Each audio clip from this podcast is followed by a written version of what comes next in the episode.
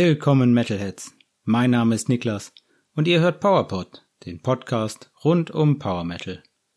In dieser Episode werfe ich für euch einen Blick auf Power Metal Neuigkeiten der letzten Wochen und danach erzähle ich euch von meinem tollen Besuch beim Blind Guardian Konzert in Oberhausen. Ich wünsche euch viel Spaß damit. Als erstes fangen wir an mit den News. Von Stratovarius.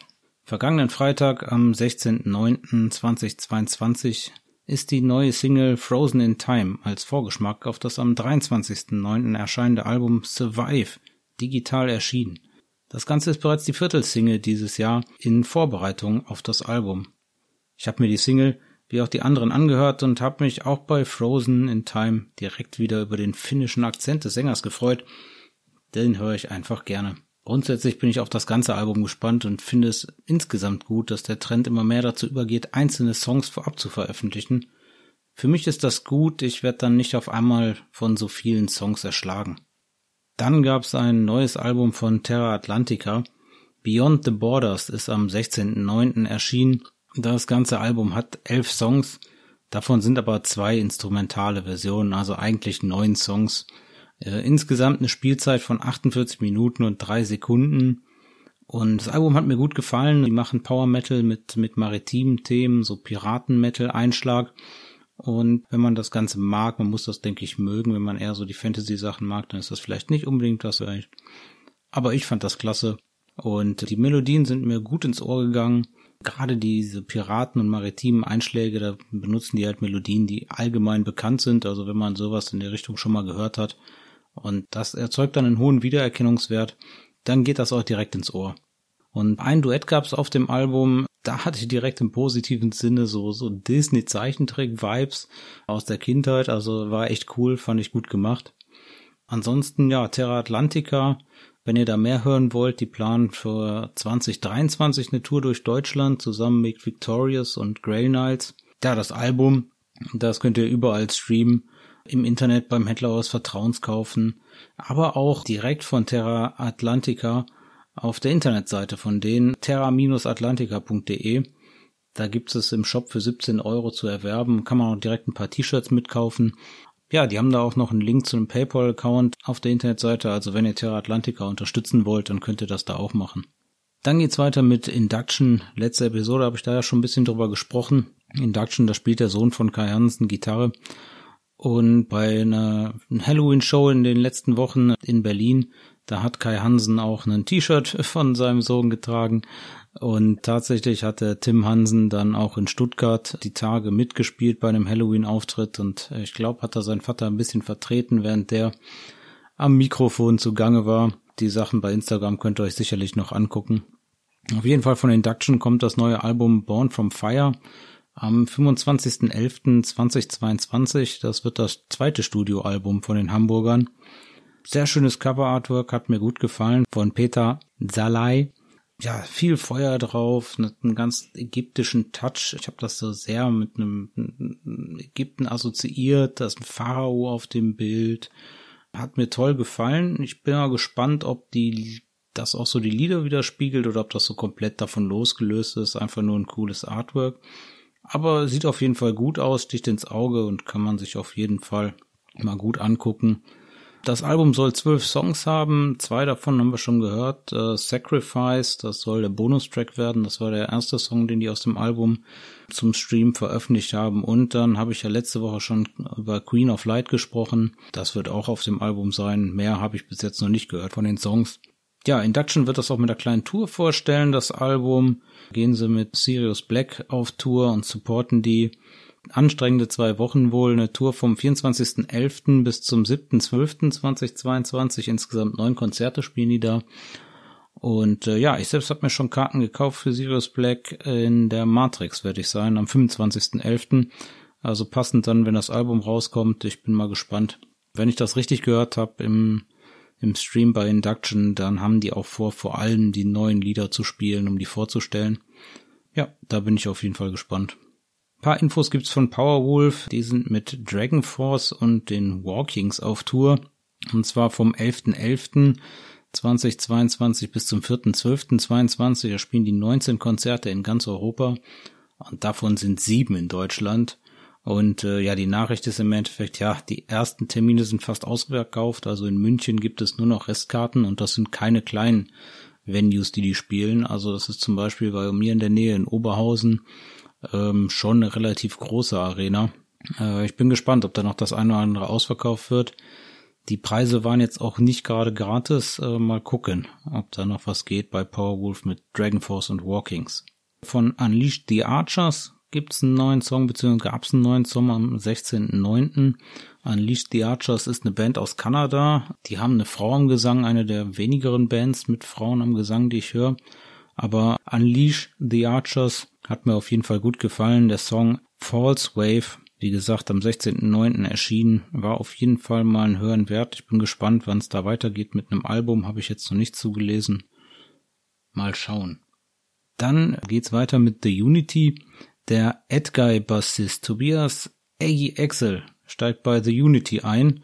Hat mich ein bisschen überrascht, aber andererseits sind Edguy auch schon sehr lange nicht mehr auf Tour gewesen. Und The Unity ist sowieso, ich sag mal, eine, eine Art Zeitprojekt von, von Musikern das ist eine deutsch-italienische Band. Die ist gegründet worden 2017 von äh, Michael Ehre und Henjo Richter, die beide ja bei Gamma Ray spielen. Ja, und ich denke, das ist so der Sidekick, während äh, Gamma Ray ja zurzeit nicht viel passiert, während Kai Hansen mit Halloween spielt und bei Edgar ist auch zurzeit eher Pause. Tobias Sammet scheint sich da mehr auf Avantasia zu konzentrieren. Für mich voll in Ordnung, aber ist natürlich für die anderen Bandmitglieder nicht so toll. Deswegen haben die, glaube ich, mit The Unity da eine gute Alternative gefunden. Und der äh, Bassist von äh, Edguy hatte auch schon die letzten Shows da ausgeholfen. Äh, da war der vorherige Bassist schon abgesprungen.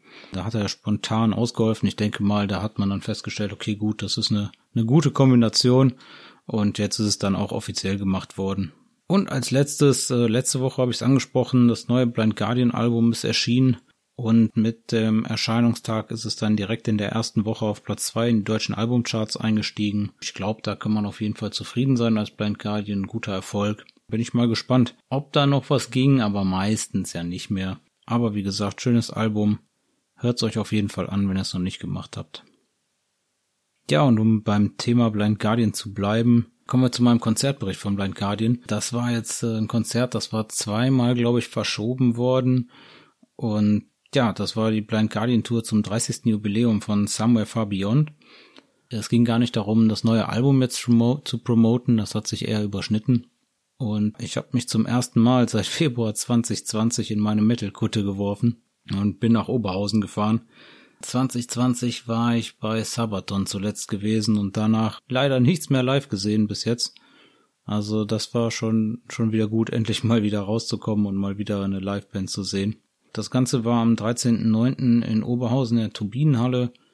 Turbinenhalle für mich eine, eine tolle Location, weil ich da viele gute Erinnerungen mit verbinde. Seit ich äh, Metal höre und Power Metal höre, bin ich eigentlich regelmäßig in der Turbinenhalle gewesen für Konzerte. Schon viele tolle Sachen gesehen. Komme ich aber, glaube ich, gleich auch nochmal drauf zu sprechen. Ich bin dann direkt äh, nach der Arbeit losgefahren und wollte rechtzeitig da sein. Bei Turbinenhalle kann man super parken.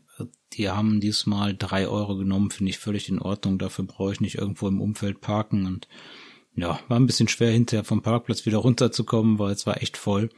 Aber hat sich definitiv gelohnt, früh zu kommen. Ich habe die Karten damals zusammen mit äh, meinem Trauzeugen, guter Kumpel von mir, gekauft. Und mit dem habe ich mich da auch getroffen. Und was jetzt neu war für mich, was ich noch nicht so hatte in der Turbinenhalle, ist, dass die einen Bierstand draußen vor der Tür hatten. Das war ganz schön. Da konnte man ein kleines Bierchen mal trinken, während man gewartet hat zum Anstehen. Und konnte einfach mal ein bisschen quatschen. Das war schon schön. Dann war so um 18 Uhr, 18.30 Uhr rum war Einlass. Konnten wir rein, erstmal nur vorderen Bereich von der Turbinenhalle, den Eingangsbereich. Da haben wir uns ein bisschen umgeschaut, konnten den Bandsachen, die Merch-Sachen angucken aber diesmal äh, muss ich sagen, habe ich da nicht zugeschlagen. Ähm, ich muss auch sagen, ich habe wirklich extrem viele Blind Guardian, Blind Guardian T-Shirts. Also der Schrank ist schon echt voll. Und ja, insgesamt auch viele Bandshirts. Ich glaube, ich hatte dieses Jahr überhaupt Probleme, mal alle meine Bandshirts überhaupt einmal anzuziehen diesen Sommer. Ich denke, da ist schon klar, okay, gut, da, äh, da habe ich definitiv genug. Und deswegen habe ich diesmal gelassen. Die Preise waren in Ordnung. 30 Euro für ein, äh, für ein Tour-Shirt finde ich okay. Mit dem Logo von Somewhere Far Beyond, im Endeffekt mit dem Cover drauf. Ja, waren schon ein paar schöne Shirts dabei, aber diesmal habe ich da, habe ich da nicht zugegriffen. Kurz danach ging es dann rein in den Innenbereich von der Turbinenhalle und war noch gar nicht so viel los. Wir sind erstmal in, in Ruhe reingekommen. Haben jetzt auch gar nicht versucht, irgendwie groß nach vorne zu kommen oder sowas, aber haben dann gesehen, ja, vorne rechts noch echt alles frei und äh, erste Reihe auch noch. Ja, und dann sind wir einfach mal immer, immer näher rangegangen und dann stand da keiner und dann haben wir uns gesagt, ja gut, komm, dann äh, stellen wir uns mal in die erste Reihe, gucken mal, was passiert. Wenn es hier zu voll wird, dann, dann gehen wir halt nach hinten. Aber nö, ist nicht zu voll geworden. Man konnte da super stehen in der ersten Reihe, war echt klasse. Und äh, ja, war, glaube ich, eine gute Entscheidung, da einfach in die erste Reihe zu marschieren und sich einfach mal da breit zu machen. Wir haben dann gewartet, so bis Viertel nach acht, gut ein bisschen gequatscht ein bisschen den Securities zugeguckt, wie die darüber gesprochen haben, wie schwierig es wird, die ganzen Crowdsurfer dann aus dem Graben zu ziehen, weil der Graben jetzt nicht so breit war und da ein bisschen Equipment stand. Kleine Spoilerwarnung, also es gab keinen einzigen Crowdsurfer. Was jetzt nicht heißt, dass das Konzert nicht gut war, was einfach nur heißt, das ist halt eine einfach eine andere Art von Konzert als bei anderen Bands. Ja, also die Security hatte an dem Abend definitiv nichts zu tun. Genau, und dann haben wir so bis Viertel nach acht gewartet. Was mich ein bisschen gewundert hatte, war, was halt schon vorher ein bisschen abzusehen war, weil nirgendwo was zu lesen war, war, dass es keine Vorbands gab. Äh, fand ich ein bisschen schade. Also es ist so eine kleiner, überhaupt, wenn ich irgendwas kritisieren kann von dem Abend, dann das. Weil ich sonst Vorbands eigentlich immer gut finde, um mal ein paar neue Bands kennenzulernen, ein bisschen das eigene Spektrum zu erweitern. Und gerade in der Turbinenhalle habe ich halt auch schon echt super Vorbands gesehen in der Vergangenheit. Also ich habe da schon Sabaton als Vorband gesehen, ich habe da Dragon Force als Vorband gesehen, Unisonic. Also was ich da schon alles als Vorband gesehen habe, in Seferum. Also das waren schon immer tolle Sachen und da hat man auch immer neue Sachen auch kennengelernt. Deswegen da ein bisschen schade, dass das komplett jetzt äh, nur das Blind Guardian Konzert war. Andererseits, wie gesagt, man konnte die Zeit gut nutzen, um ein bisschen zu quatschen. Und dann ging das so los, äh, so um Viertel nach acht rum ging es los. Wir hatten uns gefragt, ja, Ihr sieht so von der ersten Reihe aus, sieht man so ein paar Monitore links und rechts von der Bühne. Ich sag so einen kleinen Fernseher stehen im Endeffekt. Äh, ja, was, was soll das denn? Aber es wurde dann relativ schnell aufgelöst. Also das Konzert ging dann los mit einem, ja, ich sag mal ungefähr zehnminütigen Video mit so Behind-the-Scenes-Aufnahmen von der Entstehung von dem Somewhere Far Beyond Album. Das war ganz interessant auf jeden Fall. Aber das ist so der zweite Kritikpunkt, glaube ich, von dem Abend. Das hätte mir auch gereicht, das auf YouTube zu sehen.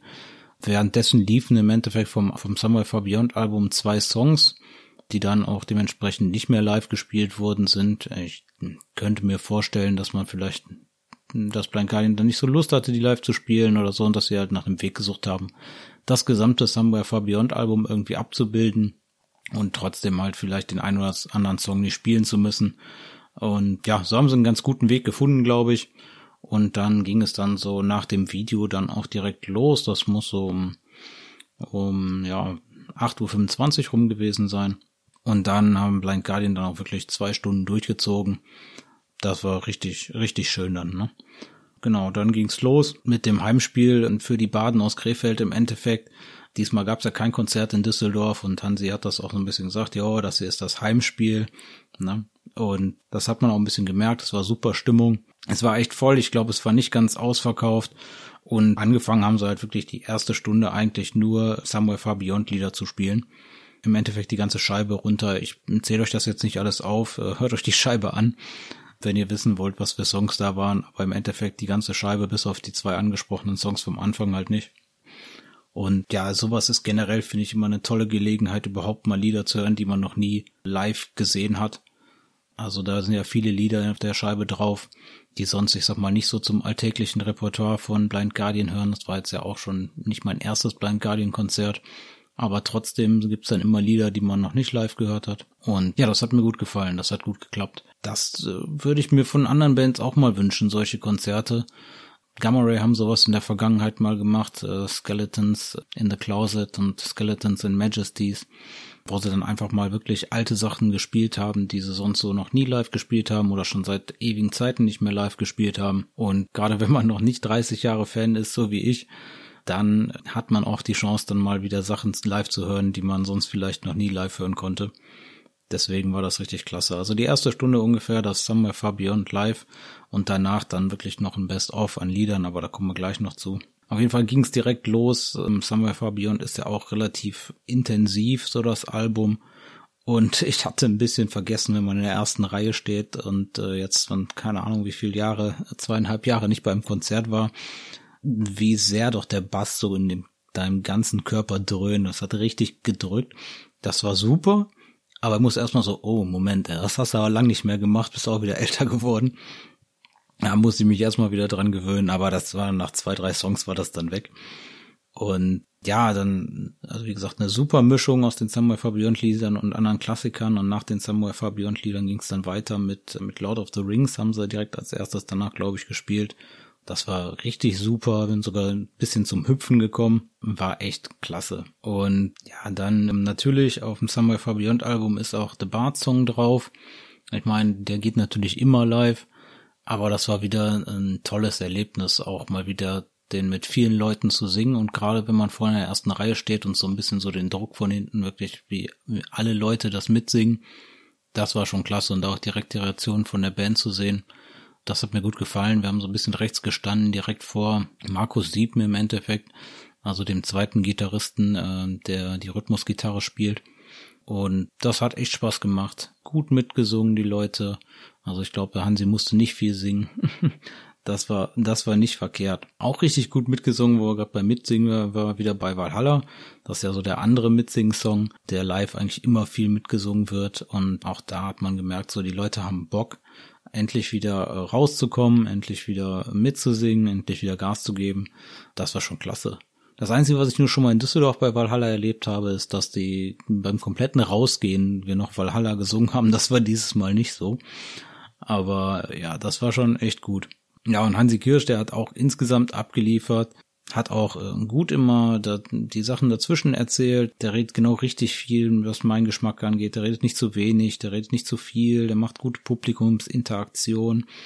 Und ich finde das auch gut, dass die halt das dann ein professionelles Konzert spielen, sich aber selbst dabei nicht so unheimlich ernst nehmen. Also er kann auch mal was Witziges sagen oder am Anfang hat der Hanse zum Beispiel von seinem, von seinem Gürtel gesprochen, wo er froh ist, dass er den dabei hat, aber kurz dachte, dass er den nicht dabei hatte. War natürlich jetzt nicht so die cleverste Idee, über den Gürtel zu reden. Ich glaube, die halbe Show lang haben die meisten Leute gerufen, dass er den Gürtel doch jetzt ausziehen soll. Aber insgesamt finde ich das gut, dass die sich dann da nicht so ultra ernst nehmen. Ich mag das nicht, wenn Bands so auf die Bühne kommen, dann nur ihr Brett runterspielen und dann wieder gehen. Das habe ich auch schon gesehen. Das ist nicht mein Fall. Man kann es natürlich auch total übertreiben, dass man da nur noch redet und keine Musik macht. Das war aber definitiv nicht der Fall. Also es war eine gute Mischung aus Publikumsinteraktion und und äh, die eigenen Sachen spielen. Gerade bei Blind Guardian, da kann man immer toll mitsingen. Das hat auch echt Spaß gemacht, toll mitzusingen wieder. Echt klasse. Ja, dann erste Reihe hat sich auch generell noch gelohnt. Wie gesagt, direkt vor Markus Sieben gestanden und als das Konzert dann vorbei war, schön Glück gehabt und ein Plektron gefangen. Zweites Mal, dass ich Plektron gefangen habe in meinem Leben erst. Das erste Mal war bei Gamma Ray bei der Skeletons and Majesties Tour. Ich glaube 2011 muss das gewesen sein. Das war in der Zeche in Bochum. Ist nochmal ein bisschen kleiner die Location, da war es ein bisschen einfacher vorne in der ersten Reihe oder der zweiten Reihe zu stehen. Da habe ich ein Plektron von Kai Heinzen noch. Aber jetzt noch eins von Markus Sieben für die Sammlung und da muss ich als nächstes mal sehen, dass ich dazu mal einen schönen Plektron-Ständer mir bestelle, eine Halterung. Wenn ich die mal hab, dann werde ich das mit Sicherheit auch mal posten auf Instagram, damit ihr mal seht, wie so eine Plektron-Halterung aussieht. Aber was soll ich sagen? Insgesamt ein super tolles Erlebnis, super glücklich rausgegangen. Alle guten Lieder gespielt, am Ende noch richtige Kracher gespielt, die sie natürlich immer spielen. Ganz zum Schluss Mirror Mirror noch gespielt. Ähm, hat mir echt gut gefallen. Bin mit richtig guter Laune nach Hause gefahren, auch wenn ich noch Viertelstunde, 20 Minuten gebraucht habe, bis ich vom Parkplatz runter war mit dem Auto. Aber das war definitiv kein Problem. Was ein tolles Konzert. Wenn ihr noch nie auf einem Blind Guardian Konzert wart, dann macht das auf jeden Fall mal. Ist auf jeden Fall ein Erlebnis. Blind Guardian haben auch noch einen Song vom neuen Album nur gespielt, hat mich auch gewundert. Ich hätte gedacht, dass die ein paar mehr spielen, aber die wollten das, glaube ich, echt trennen. Das war einfach schon so geplant, dass das halt hätte eigentlich ein Jahr oder anderthalb früher stattfinden sollen, eigentlich nichts mit dem neuen Album zu tun haben sollte. Und so haben sie es dann auch im Endeffekt gemacht. Aber sie haben dann auch gesagt, ja, nächstes Jahr planen sie dann schon die nächste Tour und dann für die Album-Promotion. Also da hoffe ich mal, dass wir dann 2023 uns über Tourdaten freuen können für Blind Guardian. Und wie gesagt, wenn ihr noch nicht auf einem Blind Guardian Konzert wart, dann fahrt auf jeden Fall 2023 mal hin. Das lohnt sich. Definitiv. Selbst wenn man die Songs nicht kennt, ist das eine super Sache. Zum Schluss wollte ich mit euch noch die Setlist durchgehen. Zwei Songs sind vorab vom Band gespielt worden. Das war Spread Your Wings und Trial by Fire. Und dann losging, ging's los mit Time What is Time.